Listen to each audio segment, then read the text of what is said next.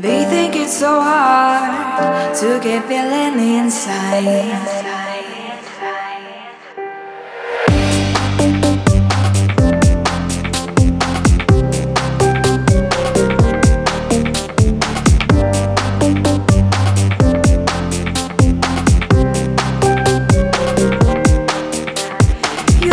so serious